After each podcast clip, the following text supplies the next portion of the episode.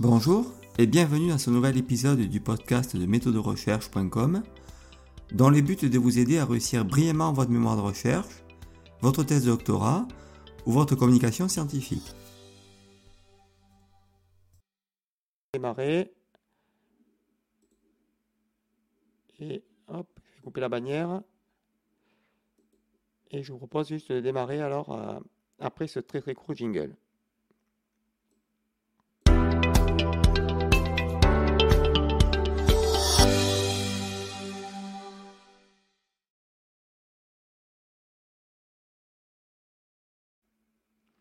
Voilà.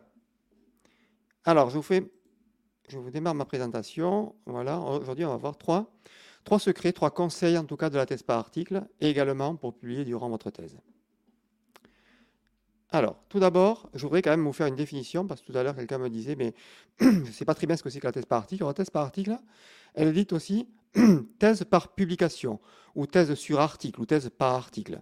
Euh, tout ça sont des synonymes en tout cas. Et en anglais, on, trouve sous le terme principalement de thesis by publication. C'est pas thesis by article, c'est vraiment thesis by publication. Et c'est en fait un format de thèse qui est autorisé maintenant, ou depuis récemment en tout cas, par les écoles doctorales. Alors il faut savoir que c'est un choix des écoles doctorales de proposer ce, format. Hein. C'est elles qui décident.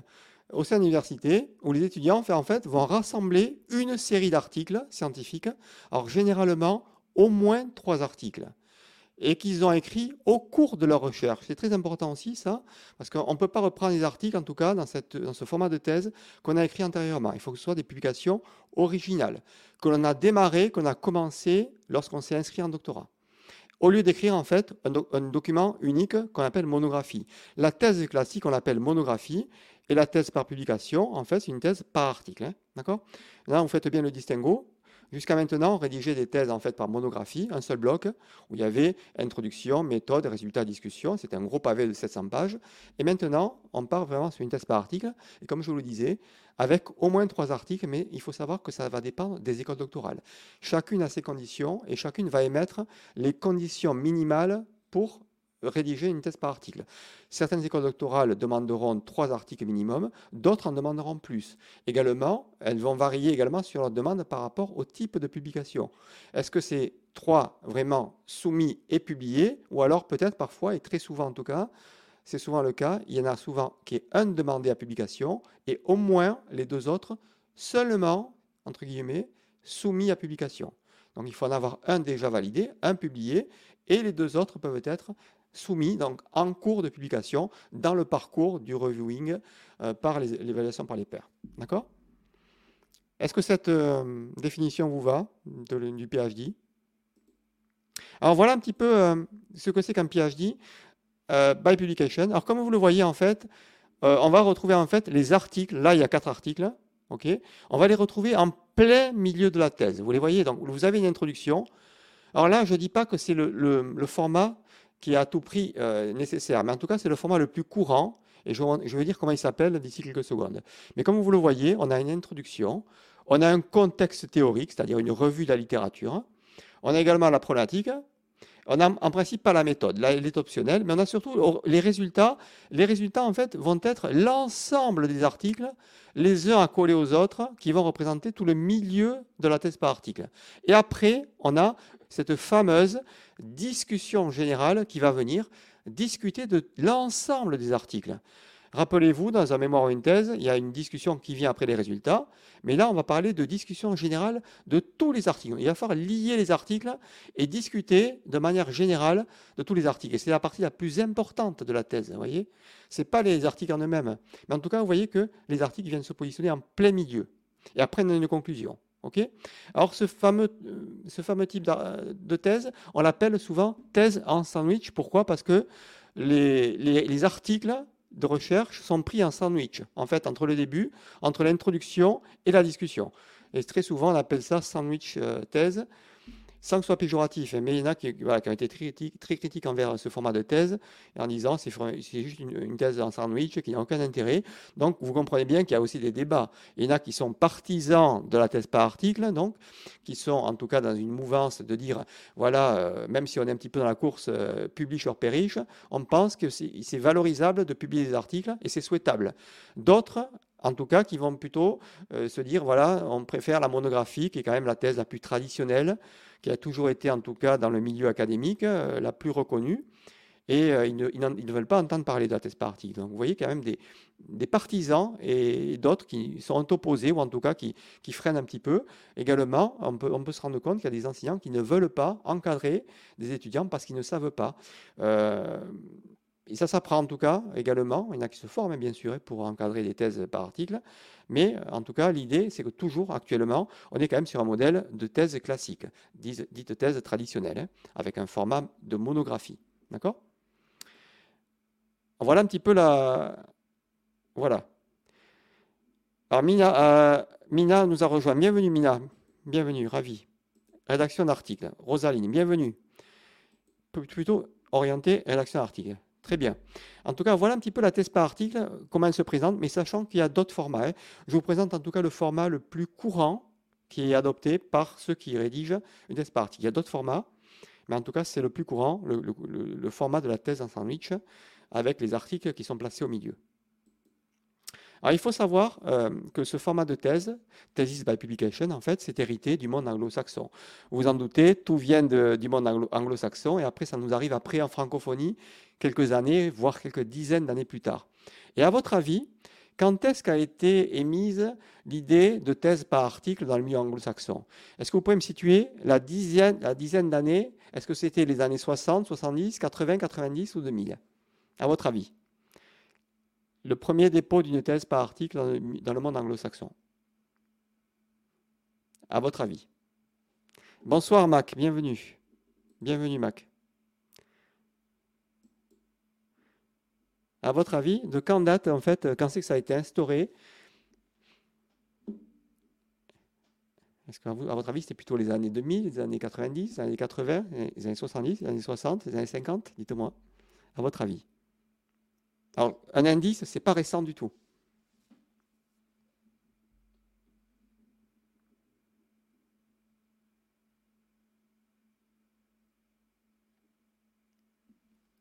Il n'y a pas de mauvaise réponse, n'hésitez pas à répondre.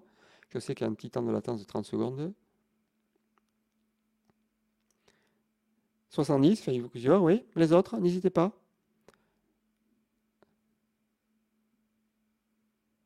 Moi-même, je l'ai découvert tardivement. Je pensais que c'était un petit peu plus récent. J'ai été surpris de le voir. Euh, aucune idée. Merci de l'honnêteté. 80, Rosaline nous dit. Ouais. En fait, ça date des années 60. Ça a été émis, l'idée a été émise, je crois que la première thèse a été publiée en Angleterre, il me semble, dans les années 60. Donc, vous voyez que ce n'est pas récent du tout.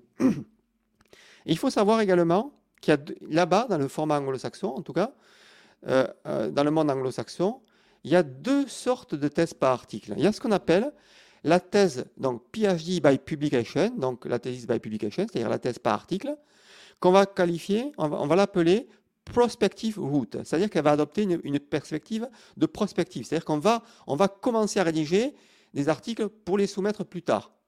Et il y a en fait une deuxième route qu'on va appeler thesis by prior publication. Et là, on va adopter finalement une route rétrospective. C'est en fait des gens qui ont déjà publié et qui vont, euh, qui vont suivre une thèse qu'on va qualifier de publication antérieure. C'est une sorte de validation des acquis qui est, permise, en tout cas en Australie et dans le monde anglo-saxon. Ça ne nous est pas encore arrivé. Nous, en francophonie, on est plutôt dans cette partie gauche, vous voyez. On a adopté pour le moment ce, ce qui vient d'Angleterre et en tout cas du monde anglo-saxon. The Thesis by Publication, avec une thèse où on va publier des articles, mais que l'on va rédiger puis soumettre avec un certain nombre. Et mais par contre, by prior publication, c'est-à-dire que là, l'idée c'est de faire une thèse généralement en un an, et c'est très couru en Australie principalement, où en fait c'est un peu une validation d'acquis. Des gens qui ne sont pas du milieu académique, mais qui ont déjà rédigé pas mal, d'articles, ils vont faire une, en fait, une thèse par validation d'acquis. Ils vont faire le choix des articles qu'ils vont vouloir insérer, mais par contre, ils vont devoir rédiger quelque chose pendant. Donc c'est une thèse vraiment narrative aussi. Hein. Est-ce que vous connaissiez cette forme euh, de thèse, de by prior publication, c'est-à-dire de rétrospective route Est-ce que vous connaissiez ça? Vous connaissiez donc la thèse par publication, dont je vous parle aujourd'hui, hein, où on va proposer, soumettre à publication des articles que l'on va insérer dans sa thèse. Mais là, cette thèse by prior publication, par, publication antérieure, où on va, sur un an par contre uniquement, est-ce que vous connaissiez ça? Vous vous dites, mais c'est quoi Christophe ce truc-là? Je ne connais pas du tout. mais comme je vous dis, ça n'est pas encore arrivé en France. Il y a quand même une idée en France de commencer à valider les acquis, mais ce n'est pas sous cette forme-là, vous voyez Est-ce que vous connaissiez?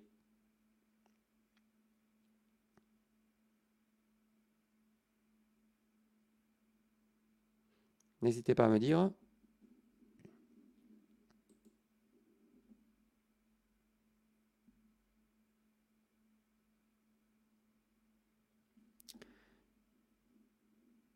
Allez.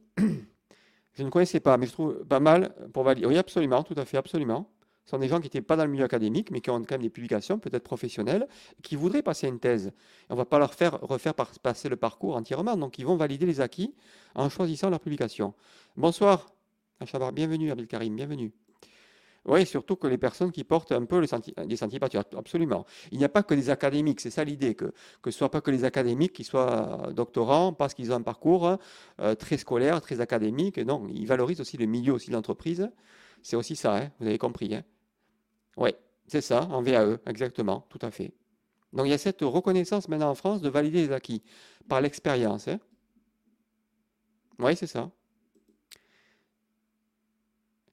Ben, c'est pas le même monde, c'est ça. Parfois, ils ont du mal à communiquer. Il y a très souvent euh, moins de vases communicants entre le monde universitaire et le monde pro. Hein. Il y a souvent euh, un peu discorde. C'est pas évident. Ouais, il fallait publier au moins trois articles. Ouais, tout à fait. Ouais, absolument. C'est vrai qu'il faut au minimum trois articles, hein, ça c'est sûr. Hein. Alors pas forcément comme je disais publié, mais au moins un publié et dans les autres soumis à publication, en, en cours de révision en tout cas. Mais c'est, comme je vous le disais, c'est vos écoles doctorales qui dictent les règles. Chacune est décisionnaire de la forme qu'elle prend. Par exemple, moi, j'ai un laboratoire qui me dit la thèse par article chez nous, c'est un, soumis à publication et les deux autres, euh, euh, non, un validé, un publié, pardon, et les deux autres soumis à publication. Par contre, il y a une autre école doctorale qui veut par contre deux articles complètement publiés.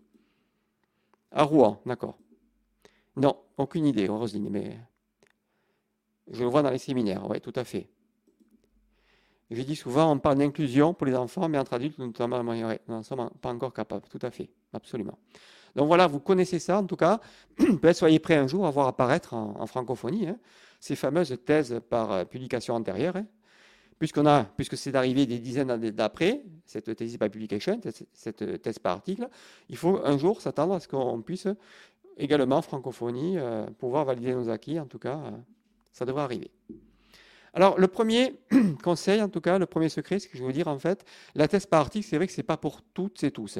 Ne voyez rien de péjoratif quand je dis pas pour toutes et tous, c'est que, vous voyez, ça dépend des disciplines et des écoles doctorales. Alors, les disciplines, bien sûr, il y a des disciplines qui sont plus à même de publier par, euh, publication euh, scientifique. Je pense à la médecine, à la psychologie. Euh, mais il y a des disciplines qui ne sont pas encore là-dedans, dans cette idée de publier. Également, comme je vous le disais, ça va dépendre des écoles doctorales. Si, certaines vont le permettre, d'autres pas. Également, il y a aussi les affinités de votre encadrant. Est-ce qu'il est pour la thèse par article? Et là, il va vous pousser peut-être à publier des articles durant votre thèse et à même produire une thèse par article. Il y en a d'autres qui seront complètement opposés et qui vont vous obliger impérativement à publier une monographie. Ça, il faut s'y attendre. C'est-à-dire qu'il est possible de préparer certains articles euh, dans la thèse par, publication antérieure, oui, mais qui n'est pas accessible en tout cas en, francophonie. Pour euh, en Australie, oui, absolument, tout à fait. Mais par contre, en francophonie, nous, on est uniquement dans la thèse par article et on doit produire des articles originaux, enfin du moins qui n'ont pas été publiés antérieurement. Hein, c'est ça, hein, le truc. Hein. On doit partir, même si c'est des revues de la littérature, je ne parle pas d'articles originaux, ça peut être aussi des articles secondaires, comme des revues de la littérature, mais il faut que ce soit publié durant la thèse et que ce n'est pas avant d'avoir démarré la thèse. C'est une condition importante. D'accord? Il y a aussi le fait qu'il faut que ça colle avec le projet de recherche. Également, il y a des sujets de recherche qui collent au fait qu'on peut le réaliser en faisant une série d'articles. Également, il y a cette fameuse question de recherche. Rappelez-vous tout ce que je vous dis dans mes, dans mes vidéos et dans mes articles. C'est toujours la question de recherche qui guide la méthode. Et les questions de recherche qui guident impérativement vers une monographie, parce qu'on ne peut pas faire autrement. Parce que, en fait, vous avez compris que l'idée d'une thèse par article, c'est un petit peu, entre guillemets, de morceler le travail. On va avoir plusieurs articles plus ou moins liés, il va falloir après trouver une cohérence entre les articles. Il ne s'agit pas de publier trois, quatre articles complètement disparates. Il faut qu'il y ait une cohérence là-dedans. Et je vais y venir par rapport à ça. Il y a une chose qui est importante pour trouver la cohérence et je vais vous montrer ce que c'est par la suite. Et après, il y a également vous. Est-ce que vous êtes prêt à vous engager dans une thèse par article? Parce que parfois, on ne sait pas très bien à quoi s'attendre. Et puis en plus, on va devoir se soumettre à l'évaluation par les pairs. On va devoir soumettre nos articles aux reviewers. Et parfois, c'est violent de se faire rejeter constamment les articles parce qu'ils ne sont pas à la hauteur, parce qu'il manque ci, parce qu'il manque ça. Et ça peut être décourageant pour un doctorant aussi, de voir ces articles tout le temps rejetés. Donc c'est aussi parfois frustrant de devoir se soumettre à l'évaluation par les pairs. Donc c'est en ça qu'il faut être solide aussi, moralement, mentalement, en s'attendant à ce que nos articles soient rejetés, au moins dans un premier temps. Vous voyez? Donc il y a ça aussi. Euh, également, je voudrais également vous dire que bien sûr, rien n'est fixe. On peut s'engager dans une thèse par article, au bout d'un an et demi se dire, bon, j'ai pas assez avancé, je sens que ça ne va pas le faire, et même nos enseignants, nos encadrants vont nous encourager à bifurquer, et on va rebasculer vers une thèse par monographie, une thèse monographique. D'accord? Le contraire est également possible. On peut très bien démarrer une thèse par monographie, une thèse monographique, et se dire j'ai l'opportunité de saisir, de publier, je me lance à ce moment-là dans une thèse par article. En plus, si mon école doctorale me permet de ne publier, d'avoir à publier qu'un seul article, si mes deux autres ne peuvent qu'être soumis à publication, ça me laisse une marge organisationnelle, ça me laisse du temps. Donc vous voyez que rien n'est fixe en tout cas, tout est possible, on peut toujours basculer de l'un à l'autre, mais il faut le faire de manière intelligente. Ce n'est pas évident, il faut vraiment voir les enjeux, le tempo, le temps dont on dispose. Ce n'est pas évident. Alors comme une thèse, ça se fait au moins en trois ans, mais il faut savoir que pour ceux qui sont à temps partiel, on a jusqu'à six ans. D'accord? Une thèse à temps partiel peut se faire entre 3 et 6 ans. Donc on a tout à fait le temps de faire une thèse par article. Donc on peut tout à fait basculer, faire une thèse par article. D'accord? Alors vous me dites, Mina Perle me dit, oui, pourquoi pas, absolument. Mais en tout cas, là, on parle de, vraiment de rédaction d'articles hein, dans la thèse par article. On ne parle pas de rédaction même d'ouvrage. Hein. Et alors, il faut savoir qu'il y a peut-être parfois la possibilité, ça dépend de l'école doctorale, de publier que des, des, une, des publications de la thèse par article soit un chapitre d'ouvrage. Ça peut être une possibilité. Mais par contre, vous, imaginez bien que vos trois articles obligatoires, vos trois publications, je ne parle pas d'articles parce que c'est trois publications obligatoires, ne pourront pas être que des chapitres d'ouvrages ou des ouvrages. Il vous faut impérativement un certain nombre d'articles scientifiques originaux. Pourquoi? Parce que l'article scientifique, c'est la, pierre angulaire de tout. C'est vraiment la publication scientifique la plus reconnue, hein, parce qu'il y a une évaluation par les pairs, qu'il n'y a pas lors de la rédaction de, de chapitres d'ouvrages, et d'ouvrages non plus. Hein. Tout le monde peut publier, ou s'auto-publier. D'accord? Est-ce que vous comprenez ce que je veux vous dire là? Il y a quand même une souplesse là-dedans, et il faut trouver la cohérence en tout cas. J'ai répondu à votre question. Il n'y avait pas de question, Mina, mais est-ce que ça vous éclaire ce que je vous lis là? N'hésitez pas à me le dire. En tout cas, il ne faut vraiment pas confondre les articles scientifiques avec les chapitres d'ouvrages que l'on peut, bien sûr. Hein. On, peut, on peut aussi avoir parfois aussi une thèse par article, euh, une publication de conférences peut-être. D'accord? Mais par contre, vous, vous ne publierez pas toutes vos conférences comme des publications scientifiques qui comptent pour chacune euh, une publication. Ce n'est pas possible. Hein? ok, parfait. Très bien. Voilà un petit peu ce que je vais dire par rapport à la souplesse quand même de tout ça. Également, ce qui est très important, c'est que dans la thèse par article, en fait, ce qui est le plus important, ce n'est pas vos articles, et ça, ça va, ça va peut-être vous surprendre. Le plus important, c'est toute la narration que vous allez faire autour des articles, c'est-à-dire avant et après les articles, et aussi dans la discussion générale. C'est un petit peu comme dans les, mémoires et les thèses, vos résultats, on s'en fout finalement. Ce qui est important, c'est la manière dont vous allez en discuter comment vous allez interpréter, comment vous allez confronter vos, résultats au regard de la littérature existante. C'est ça qui est le plus important, parce que vos résultats, on s'en fout.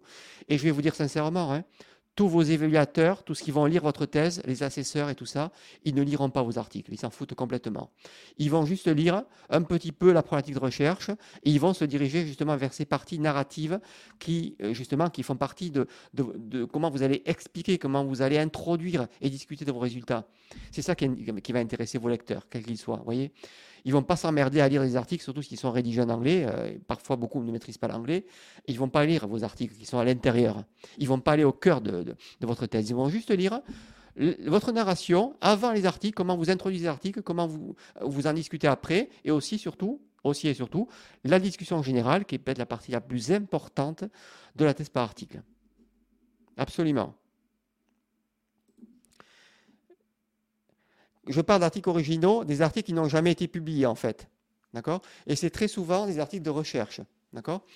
Sachant qu'il faut euh, justement euh, essayer de distinguer les articles originaux de recherche, hein, original euh, paper, des articles secondaires qui sont des revues de la littérature, et là qui ne sont pas originaux, puisque on reprend, hein, c'est une littérature secondaire, on reprend ce qui a été fait. On fait une revue de la littérature, qu'elle soit systématique ou pas, et là, ce n'est pas une publication originale. Mais en tout cas, ça peut faire partie, ça peut compter en tout cas comme une publication de votre thèse par article, hein, absolument. Hein. Mais ce que je veux dire, c'est un article original, c'est un article qui n'a jamais été publié aussi. Et c'est très souvent un article de recherche euh, scientifique original. D'accord? Alors, euh, Mina me dit analyse et commentaires. Oui, absolument, tout à fait. Pardon. Je bois un petit coup.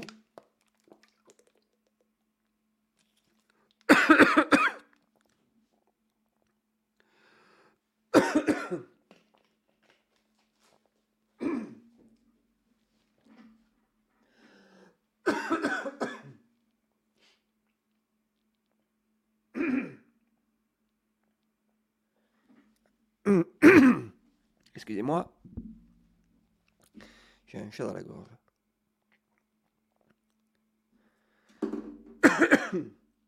Alors, comme vous voyez là, en fait, la narration, elle est là. Elle est entre les articles. Vous voyez, c'est ça qui est intéressant finalement. Hein. c'est ça qui est important. Sur ces parties en rouge, que je vous ai identifiées en rouge, c'est là les, parties cruciales, vous voyez, de, de votre rédaction. Parce que les articles, on s'en fout finalement, quels qu'ils soient, va, ils ne vont pas les lire. C'est très bien que vous ayez publié, ok, mais c'est pas ça qui est intéressant, c'est comment vous allez faire la narration. Ce qu'on appelle the narrative. La narration, vraiment, c'est les parties les plus importantes et surtout ici la discussion générale. Comment vous allez en discuter, c'est ça qui est très important. D'accord? Également, les parties, les parties narratives, en fait, elles vont, elles vont montrer, c'est là que ça va montrer vraiment vos capacités doctorales. les capacités doctorales, c'est ce qu'on appelle en anglais doctorateness, c'est-à-dire c'est vraiment les capacités doctorales qui sont mises en avant dans votre narration. Et en fait, ces capacités doctorales, elles ne sont pas dans vos publications, parce que dans vos publications scientifiques, vous avez pu être aidé. Très souvent, d'ailleurs, ces publications scientifiques, elles sont faites avec vos encadrants, et même elles sont faites à plusieurs, et parfois, vous êtes parfois, même, vous n'êtes pas le premier auteur. Voyez? Donc, vos capacités doctorales sont montrées, surtout ici, par rapport à la cohérence la congruence, en tout cas, de votre projet de recherche, votre philosophie, votre épistémologie, comment vous avez guidé, en tout cas, votre, thèse. Vous voyez, c'est ça la, cohérence qu'on va regarder. Également, le fait que maintenant que vous avez publié cette thèse par article, vous faites partie de la discipline. Vous n'êtes plus un chercheur apprenti, vous êtes vraiment un des leurs, un de la discipline, d'accord? Si vous êtes en psychologie, eh bien, vous faites partie du monde de la recherche en psychologie, d'accord? Également, pour montrer vos capacités doctorales, vous allez montrer votre originalité. C'est de ça que viennent aussi vos, qualités doctorales. D'accord? Également, vous avez pu montrer votre indépendance à mener des recherches à la fois en solo, mais aussi avec un travail d'équipe, parce que bien sûr, on n'est jamais seul. Hein. c'est votre thèse, mais bien sûr, on ne travaille jamais seul. On est toujours tributaire ou des reviewers ou de ses encadrants. Donc ça montre aussi votre indépendance aussi à travailler à mettre un coup de cravache vraiment pour avancer. Et enfin, ça montre également votre capacité à publier. Hein, d'accord? Beaucoup de thèses ne sont pas publiables et là, ça va montrer vraiment vos capacités à publier, à être un, publiant. Hein, c'est très important. Parce que très souvent, même, il y a des enseignants-chercheurs qui sont mis de côté parce que dans leur, dans leur carrière, ils ne publient pas assez. On les appelle les non-publiants. Et donc, ça montre aussi votre capacité à montrer que vous pouvez publier. Même si vous publiez qu'un article, si vous ne rédigez pas un article, vous avez publié. Ou au, moins, même si ça n'a pas été encore accepté, vous avez montré vos capacités à rédiger et à rentrer dans ce circuit du peer reviewing et de la publication scientifique. Vous voyez Donc, en tout cas, ces cinq éléments reflètent vos qualités doctorales qu'on appelle doctorateness. C'est vraiment ça qui, qui est à montrer, en tout cas, dans ces parties narratives, c'est là où on voit vos capacités doctorales. Ce n'est pas vraiment dans vos articles scientifiques. D'accord? Je ne sais pas si vous adhérez à ce que je dis là. Vous dites, mais je ne comprends pas pourquoi. Non, ce n'est pas les articles scientifiques. Les articles scientifiques, on s'en fout presque. Ils vont presque peut-être tomber aux oubliettes. Ils ne seront jamais cités, peut-être. C'est dommage, mais c'est comme ça. Mais en tout cas, ce qui montre la qualité de votre thèse, c'est votre narration. Comment vous amenez tout ça, la cohérence, votre originalité. C'est ça qui fait votre, qualité de doctorant et, et de publiant, en tout cas. En tout cas, je vous indique, moi, je vous invite à au moins, si vous ne publiez pas une thèse par article, vous vous devez de publier au moins un article durant votre thèse. Je, trouve en tout cas qu'il y a beaucoup trop de doctorants dont le but de créer une monographie qui va tomber aux oubliettes après, qui sera archivée aux archives de la bibliothèque et qui n'aura aucun impact en fait. Ils auront fait une thèse pour rien. Et moi, je trouve dommage que des gens qui sont financés ne publient pas. Parfois, il y a des financements qui sont accordés à, des étudiants. Ils ont trois ans, ils ne sont même pas publiants. Ils vont juste publier leur thèse au sein de leur bibliothèque. Elle ne sera même pas connue, même pas reconnue, même pas publiée. Et moi, en tout cas, je vous invite vraiment à au moins publier un article sans forcément vous engager dans une thèse par article, mais soyez, ayez au moins une publication durant votre thèse. Au moins, soumettez, sans que ce soit encore accepté, mais au moins soumettez durant votre thèse. Et moi, je vous invite au moins à publier au moins votre revue de la littérature, qu'elle soit systématique ou pas, mais vous pouvez, vous, vous devez de publier au moins votre revue de la littérature euh, dans votre champ, dans votre sujet spécifique, à minima original qui pourrait apporter quand même à votre champ disciplinaire. Et ça, on n'y pense pas souvent, parce qu'on n'ose pas se soumettre, se confronter à la publication. Au moins, publier votre de littérature. C'est tout à fait faisable en quelques mois, sans vous engager dans une revue systématique, parce qu'une revue systématique, parfois, il faut plusieurs mois pour la publier, parce qu'elle est objective, elle prend beaucoup de temps. Donc, vous pouvez aussi publier une, revue narrative sans qu'elle soit systématique. Hein. D'accord? Donc je vous invite moi vraiment à, faire ça, en tout cas à publier au moins euh, votre revue de la littérature. Donc voilà un petit peu en résumé euh, ce que je vais vous dire. La thèse par article, ce n'est pas pour toutes et tous. Les parties narratives sont les plus importantes.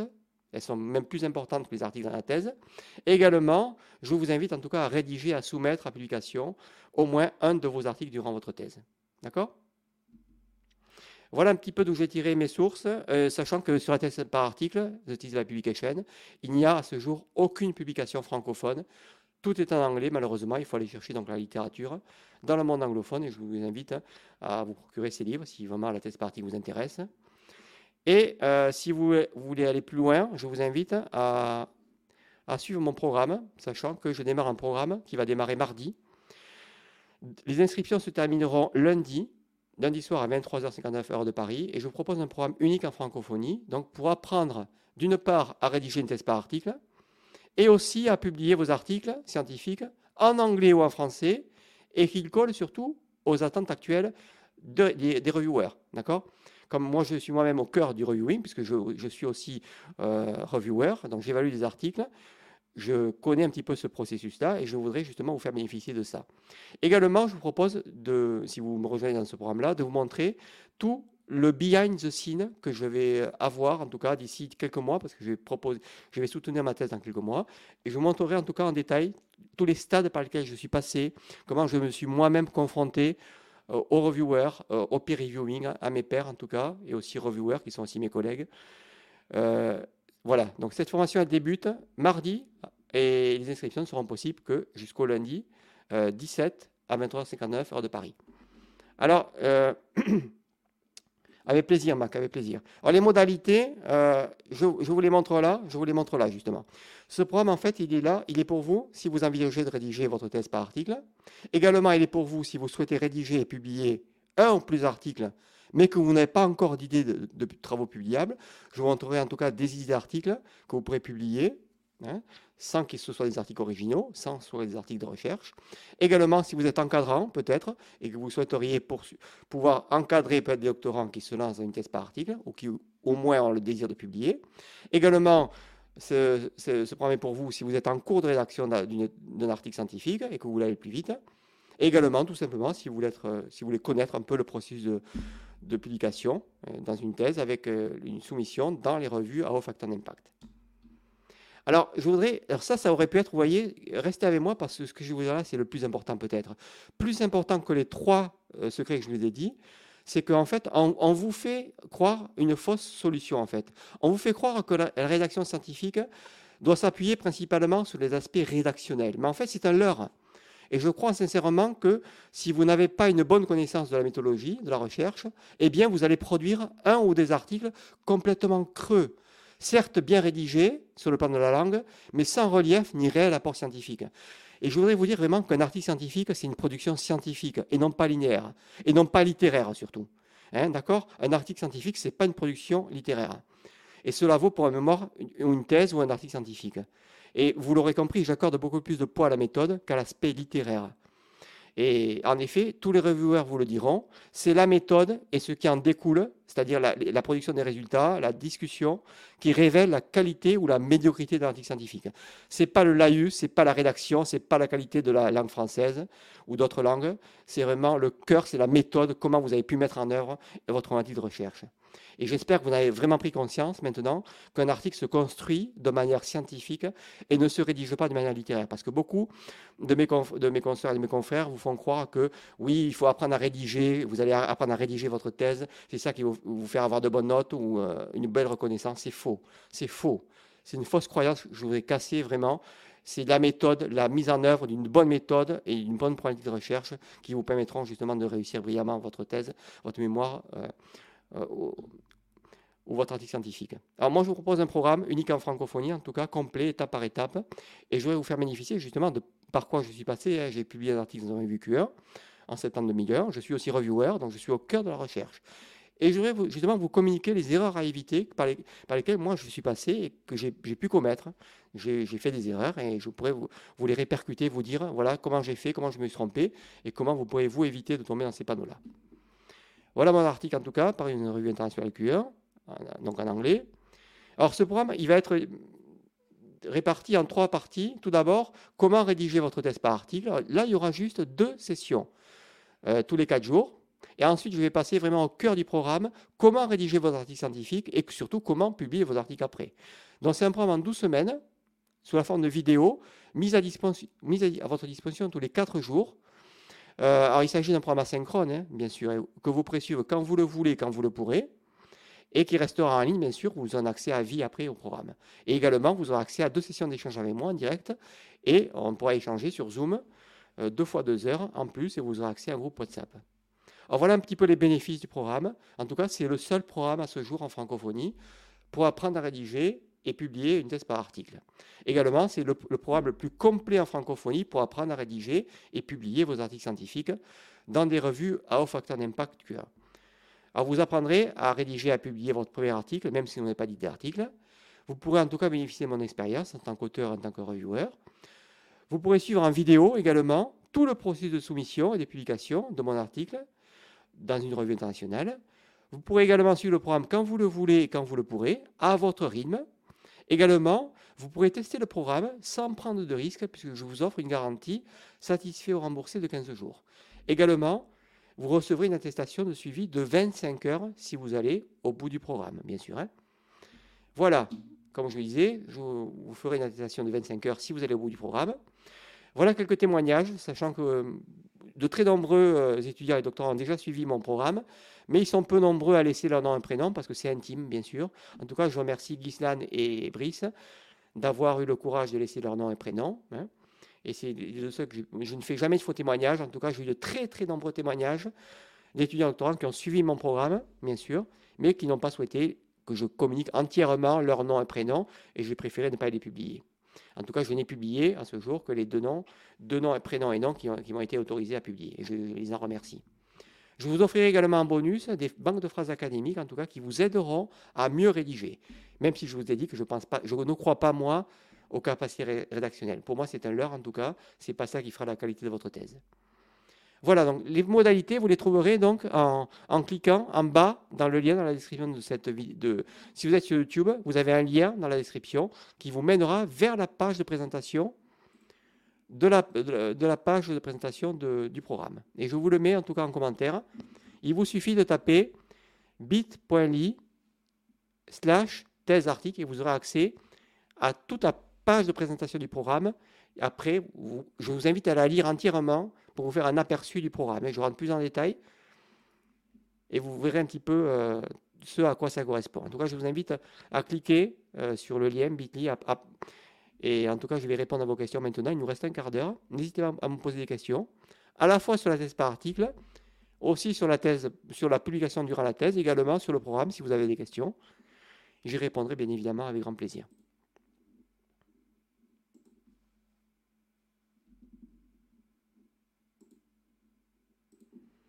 Je suis à votre écoute.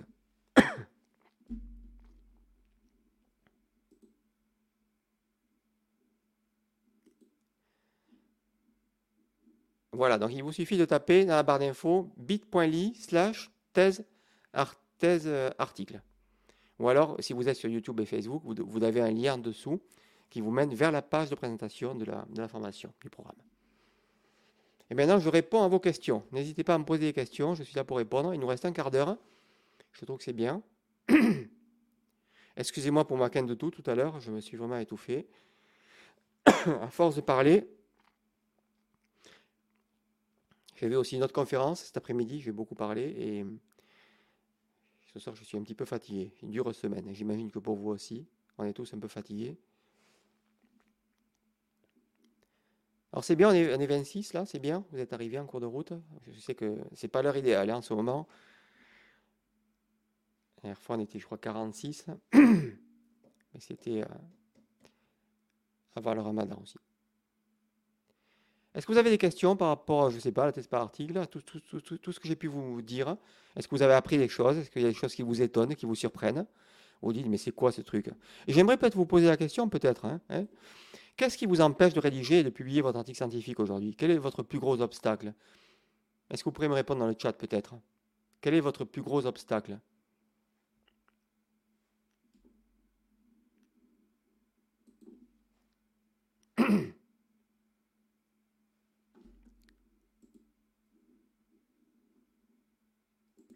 Alors, pensez-vous qu'il existe une... Oui, absolument. Une peur de publier, une peur de se confronter, absolument. Exactement. La peur du rejet fait qu'on ne va pas publier. Alors c'est dommage parce que si tout le monde se dit ça, finalement, personne ne va publier. Et pourtant c'est dommage parce que les éditeurs et les éditeurs en chef attendent des publications. Et très souvent on se dit, ouais, mon article ne va pas être accepté, il n'est pas assez bien. Et c'est très souvent à l'heure. Donc il faut se confronter. Parce que la peur, absolument, tout à fait, c'est tout, à fait vrai. Hein. Il y a vraiment une peur de se confronter, et en fait, on n'a rien à perdre. Pourquoi? Parce que le but, si on est, si on est rejeté, c'est pas grave. Le but, le but, ce qui est intéressant, c'est obtenir du feedback, une critique de notre article, parce qu'après, on va pouvoir le réviser. Et s'il passe pas dans une première revue, eh bien, on le soumettra dans une seconde une troisième. Et en, s'acharnant, en étant persistant, on arrivera à publier notre article. Ce qui est intéressant, c'est d'avoir des critiques positives. Parce que même s'il est rejeté, le but, c'est, vous avez compris qu'il faut éviter ce qu'on appelle le desk reject. Le desk reject, c'est le fait qu'il soit rejeté directement par l'éditeur en chef, qui juste évalue votre article. Il ne le passe même pas au reviewer. Parce que vous comprenez que pour lui, c'est coûteux de recruter des reviewers. Parce qu'il en faut souvent au moins deux ou trois. Donc, s'il estime que l'article vaut la peine d'être publié, d'être soumis au processus de révision, il va les convoquer. Mais souvent, on appelle desk reject le fait de rejeter un article d'entrée. D'accord? Et très souvent, par contre, c'est accepté quand même hein, au départ. Ils acceptent de. Oui, il faut éviter. Les... Oui, exactement, tout à fait. Oui, il manque d'orientation. Oui, tout à fait, absolument. Et parfois, on ne sait pas dans quelle revue publier. Et parfois même, on va publier n'importe où, dans n'importe quelle revue. Il faut vraiment publier dans la revue la plus spécifique, celle qui colle le plus à, son sujet. Donc vous avez plus de chances de, majorer et en plus, vous allez essayer de convaincre aussi l'éditeur en chef dans votre lettre de motivation. On appelle ça une cover letter. Quand on publie un article, on envoie une cover letter, c'est une lettre de motivation. Pourquoi l'article mériterait d'être publié dans leur journal, dans son journal? Et le but, c'est de convaincre l'éditeur en chef de l'originalité de votre article et de la pertinence de le publier pour son lectorat. C'est pour ça qu'il faut vraiment coller vraiment au scope, au aim and scope de la revue. Quel est le but et la, vision de la, de, la revue, hein, la portée de la revue? Qu'est-ce qu'il traite comme sujet et qu'est-ce qu'il ne traite pas comme sujet? Il faut vraiment, si ça colle pas, s'il ne publie pas peut-être une thématique, eh bien, ne, ne publiez pas là-dedans. Publiez dans une autre revue. Il faut vraiment que ça colle aux thématiques. Et vous le verrez, dans l'éditorial board, il y a très souvent marqué, nous publions des articles dans cette thématique avec ce mode de publication, plutôt des articles originaux, plutôt des articles de recherche ou plutôt des revues de la littérature. Il faut vraiment coller aux spécificités de la revue. Donc ça demande justement de viser la revue avant, depuis, avant même d'écrire l'article, On ne choisit pas une revue après avoir, après avoir euh, rédigé l'article, on, la choisit avant. Et on construit l'article en fonction de la revue visée. D'accord? Très important ce que on, rédige en fonction de la revue qu'on vise. OK? Donc vous ne risquez rien. Qui ne tente pas, en tout cas, euh, n'obtient pas. Donc euh, c'est sûr que. Mais le but, c'est d'obtenir du feedback. Vous comprenez bien que l'idée, c'est d'avoir une critique. Après, avant de soumettre votre article, vous allez le faire relire aussi à vos encadrants. Ils vont vous apporter des, revues critiques, vous allez les corriger. Le but, c'est d'enlever toutes les objections qui pourraient être faites. Et on se rend compte très vite que les objections, viennent principalement de la partie méthode. Les, reviewers ou l'éditeur en chef ne va jamais revenir sur votre vie de la littérature. Ok, c'est un état de l'art. Mais très souvent, ils vont voir ce qui ne va pas dans la méthode. Hein. On se dit, ça colle pas. C'est là où ils vont tiquer, ils vont demander de réviser ça, de revoir ça, avec des révisions mineures ou majeures. Hein, donc ils vont demander des révisions plus ou moins importantes, et vous, vous les ferez en conséquence, sachant qu'on n'est pas obligé non plus d'accepter toutes les demandes de révision qui, sont fournies. Il demande qu'on argumente pourquoi c'était pertinent, et parfois aussi les reviewers peuvent se tromper. Lorsqu'ils émettent un commentaire, il suffit de nous d'apporter un argumentaire contraire, respectueux, hein, tout à fait à, il faut vraiment s'affirmer. Hein, euh, en étant respectueux, de dire voilà, nous conservons notre idée que voilà, on, peut rejeter un commentaire. Est-ce que vous comprenez ce que je vous dis? Est-ce que vous êtes d'accord N'hésitez pas à me dire, hein. Christophe, je ne suis pas du tout d'accord avec ce que tu dis là. Ça... Non, moi, je n'ai pas dit tout ça, j'ai vécu le contraire. Est-ce que ça vous étonne ce que je vous dis là, en tout cas, par rapport au processus d'application? C'est pas évident, hein mais le but, c'est d'obtenir du feedback. Et tout ça est porteur. Dites-vous, que quand vous envoyez, quand vous soumettez la publication, votre, idée, ce n'est pas d'être publié, c'est d'avoir du feedback d'abord. D'accord? C'est obtenir du feedback, de voir, de la, estimer de la qualité de, votre soumission. OK? Absolument. Alors, euh, Essiane me dit, absolument. Merci, Essiane. Je viens de soumettre un résumé pour qu'on Oui, il m'aurait faire avant, mais oui. Oui, euh, pourquoi pas? Tout est faisable, il faut essayer en tout cas, il faut y croire. Hein. Tout est faisable en tout cas. Du moment qu'ils répondent favorablement, c'est qu'ils laissent la porte ouverte, d'accord? Et dites-vous également que euh, c'est coûteux pour eux, ça c'est très important ce que vous là, c'est très coûteux pour eux d'engager des reviewers. Donc s'ils engagent des reviewers, si vous n'êtes pas rejeté d'entrée, si l'éditeur en chef de la revue accepte de recruter des reviewers pour évaluer votre article avec un comité d'évaluation par les pairs, eh bien, c'est qu'il estime que votre article vaut la peine. Donc, il y a quand même des chances que votre article soit accepté par la suite, malgré les demandes de révision des, reviewers, d'accord? Donc, c'est quand même une bonne porte d'entrée, un bon pied à la porte quand même. Hein. c'est important, ça. Hein. oui, que je ne peux pas l'affiner. il faut que je, je, suis très fatigué ce soir. Hein. Euh, je viens de soumettre un résumé pour communication. Ils m'ont répondu favorablement. Ils exigent que je leur envoie. Oui, ben, envoyez-leur le texte intégral. Pourquoi vous ne pourrez pas le faire? Envoyez-leur quelque chose en tout cas. L'essentiel est que vous leur envoyez quelque chose. D'accord? Là où l'encadrant ne partage pas les mêmes spécialités. Oui, absolument. Exactement. Là, c'est délicat. Donc, il faut, le convaincre aussi d'entrer là-dedans. Et, c'est souvent lui qui devrait vous pousser à publier, justement. Hein. Et très souvent, ce sont plutôt les doctorants qui freinent. Et oui, ça va dépendre. Il faut vraiment convaincre aussi nos encadrants de la pertinence de publier. Vous ne risquez rien. Et il faut accepter le rejet, d'accord? Accepter, vous dire, j'envoie mon, article à, soumission et j'attends du feedback. Mon but, mon simple but, c'est d'obtenir du feedback. S'il est accepté avec des révisions mineures majeures, c'est formidable. S'il est rejeté, c'est pas grave. C'est pas moi qui serai jugé, c'est une production d'un article à un moment donné, mais c'est pas moi qui suis mis en rejet, d'accord? On ne me juge pas personnellement. C'est pas ma qualité de chercheur qui est mise en, exergue, d'accord? C'est juste une production scientifique imparfaite d'un apprenti chercheur. Vous êtes encore des apprentis chercheurs, hein? On, on l'est tous. Hein? Vous voyez ce que je veux dire? C'est pas nous qui sommes jugés.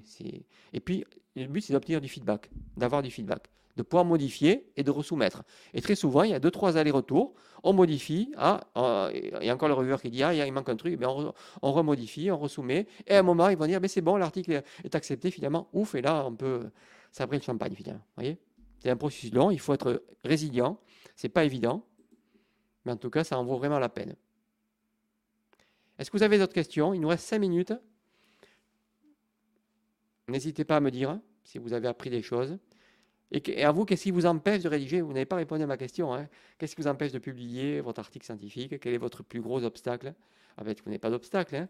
Ou alors que vous, réfléchissez peut-être en vous disant Ouais, est-ce que j'y vais Est-ce que j'y vais pas? Est-ce qu'il me faut le feu vert de mon encadrant ou pas? C'est engageant, hein. c'est vrai de publier, c'est engageant. Ça, ça, en vaut la peine. C'est très formateur même de se lancer juste dans la rédaction. Vous voyez, de se dire Je rédige mon article. Et après, si je peux le soumettre à publication, c'est encore mieux.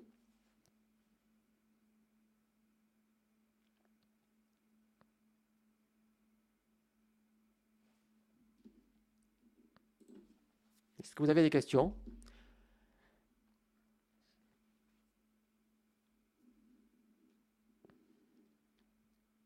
N'hésitez pas à me dire. Je vais boire un petit coup.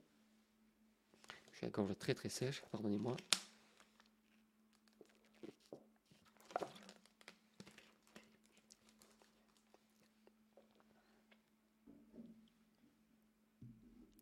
Alors, voyons, vous me dites en commentaire. Comment ça, comment éviter les fautes? Je ne comprends pas votre question, là, Facebook. Les fautes de quoi? Il n'y a pas de faute. Il y a... Toute recherche est imparfaite. Il n'y a jamais de recherche parfaite. Vous pouvez soumettre n'importe quel manuscrit. Euh, chacun des reviewers pourrait trouver 30 choses qui ne vont pas, 30 erreurs à corriger. On trouvera toujours quelque chose à redire. Il n'y a aucune recherche qui n'est parfaite. C'est pour ça qu'il faut essayer de tout faire. Et une idée, en tout cas une idée intéressante, c'est que si vous avez euh, quelque chose que vous avez peut-être mal maîtrisé, n'hésitez pas à le mettre dans les limites de votre recherche pour justement casser l'objection des reviewers ou de vos encadrants. Hein, quand vous faites un mémoire ou une thèse ou un article scientifique, si vous mettez ça en limite, dans les limites, bien sûr, notre limite c'était qu'il y avait ça, eh bien ça casse l'objection. On ne pourra pas vous tomber dessus, on vous tombera dessus de manière moindre. Ce sera moins violent, d'accord? Par contre, si vous n'êtes même pas rendu compte de, vos manques, de vos erreurs ou de, des choses qui n'ont pas été dans, le sens attendu, là c'est là que les reviewers, vos encadrants vont s'engouffrer pour vous tomber dessus. Hein. Par contre, si vous leur dites, voilà, je me suis rendu compte et je l'ai mis comme étant une limite, sachant que moi-même, je pourrais poursuivre peut-être en corrigeant ça, ou alors d'autres chercheurs pourront poursuivre mes recherches et ils pourront pallier à cette limite. Ça sera peut-être même une nouvelle idée d'étude. Hein. ça sera peut-être un, knowledge gap, un nouveau knowledge gap pour rebondir dessus et poursuivre l'idée d'apporter un peu plus au champ disciplinaire. D'accord? La recherche, c'est totalement infini, ça n'est jamais terminé. On peut toujours améliorer une recherche, et ça, c'est l'effet boule de neige finalement, hein, de recherche infinie. De grammaire, des fautes de grammaire non, ah, mais il faut faire relire les fautes de grammaire. Euh, on ne peut pas envoyer un article à soumission si ce n'est pas revu par un vrai correcteur-lecteur. Attention à ça. Hein. C'est souvent des motifs de rejet des reviewers, principalement quand on soumet en anglais. Le niveau d'anglais n'est pas suffisant, ils s'en aperçoivent, et ils ne le font même pas passer au reviewer, parce qu'ici c'est une perte de temps. Donc il faut à tout prix que vous, que vous écriviez vous en anglais, et après vous, le fassiez relire et corriger par un vrai correcteur-relecteur de anglophone, qu'il soit vraiment anglais ou américain, suivant votre revue, si elle est, anglaise ou américaine. Très important de faire relire vos, vos, euh, productions. Hein. Euh, Rosine me dit que je ne suis qu'au début, mais j'espère bien. Oui, absolument. Ça, c'est bien. Votre résilience, Roseline, absolument. Il y a des obstacles, mais il faut les, aborder et accepter qu'ils y soient. C'est très formateur. Merci. Voilà. Surtout quand vous parlez de maintenir l'idée. Oui, ouais, exactement. Merci à vous. Mon rêve d'être étudiante, chercheur, absolument. C'est tout à fait possible. Ben, les correcteurs, en fait, il faut taper sur euh, Google ou alors euh, sur Fiverr. Vous avez des correcteurs. C'est vraiment un métier, d'accord? On ne fait pas relire euh, sa thèse, son mémoire ou un article scientifique à, nos pères, à nos étudiants, hein, d'accord Ou à des gens qui vous proposeraient ça sur mon groupe Facebook. Non. Il faut à tout prix que vous, vous trouviez un vrai correcteur relecteur, si possible qu'il soit un scientifique, d'accord Mais qui ait cette capacité de relecture, de reformulation et pour justement euh, euh, peaufiner votre texte qu'on appelle le proofreading, c'est-à-dire vraiment une vraie relecture avant soumission. D'accord? Très important. Et ça, on les trouve, ce sont des freelances principalement, hein, qui travaillent à l'heure, ou alors au nombre de pages, ou au nombre de mots. C'est un peu comme les traducteurs, hein, pareil. Hein. En tout cas, si vous rédigez en anglais, je vous invite vraiment à faire l'effort, vous, de ne pas faire traduire vos, documents, mais de rédiger d'emblée en anglais. En tout cas, moi aussi, c'est ce que je propose d'apprendre aussi dans, ma formation. Vous apprendrez à rédiger un article à la fois ou en français ou en anglais. D'accord? J'ai pas d'adresse, non, j'ai pas vraiment d'adresse de correcteur lecteur, en tout cas, non, à vous de voir. Faites, faites des devis après et prenez, en tout cas, il faut tester.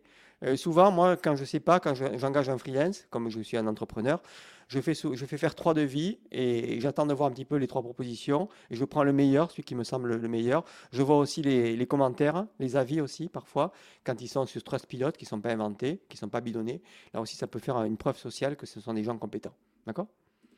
Voilà, il est déjà 22 heures. Merci beaucoup de m'avoir suivi en tout cas. Je vous remercie infiniment d'avoir été avec moi. C'était vraiment un plaisir de vous avoir ce soir. Merci de m'avoir rejoint parce que vous, aurez pu faire autre chose. On est tous fatigués un, vendredi soir, comme ça, on a, après une dure semaine, on a des activités qu'on pourrait avoir, aller voir la télévision, rejoindre nos familles.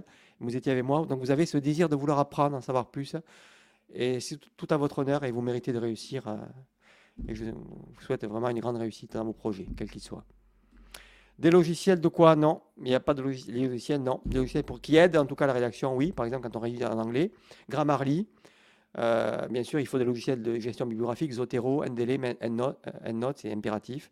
Mais il n'y a pas de logiciel pour euh, vraiment rédiger, euh, sauf peut-être des, articles très scientifiques, latex peut-être pour ceux qui font de la physique et tout ça, ou des, formules de chimie. Mais il n'y a pas vraiment de logiciel pour rédiger, c'est sous Word. Hein. Sous Word avec un bon correcteur à côté, comme Antidote et Grammarly euh, pour nous aider à la grammaire anglaise, par exemple. Voilà. Avec grand plaisir. J'espère que certains d'entre vous me rejoindront dans le programme. Je serai ravi de vous accueillir dès mardi, en tout cas. Je vous souhaite un très très bon week-end merci euh, beaucoup en tout cas d'avoir été avec moi ce soir. Et je vous dis peut-être à très bientôt. au plaisir de vous retrouver en tout cas pour un prochain live. Merci beaucoup. Voilà, c'est terminé pour aujourd'hui et je vous remercie de votre écoute. Je vous invite à venir visiter mon blog méthodorecherche.com, tout attaché et au singulier. Je vous dis à très bientôt pour un nouvel épisode de Méthode de Recherche. A très vite.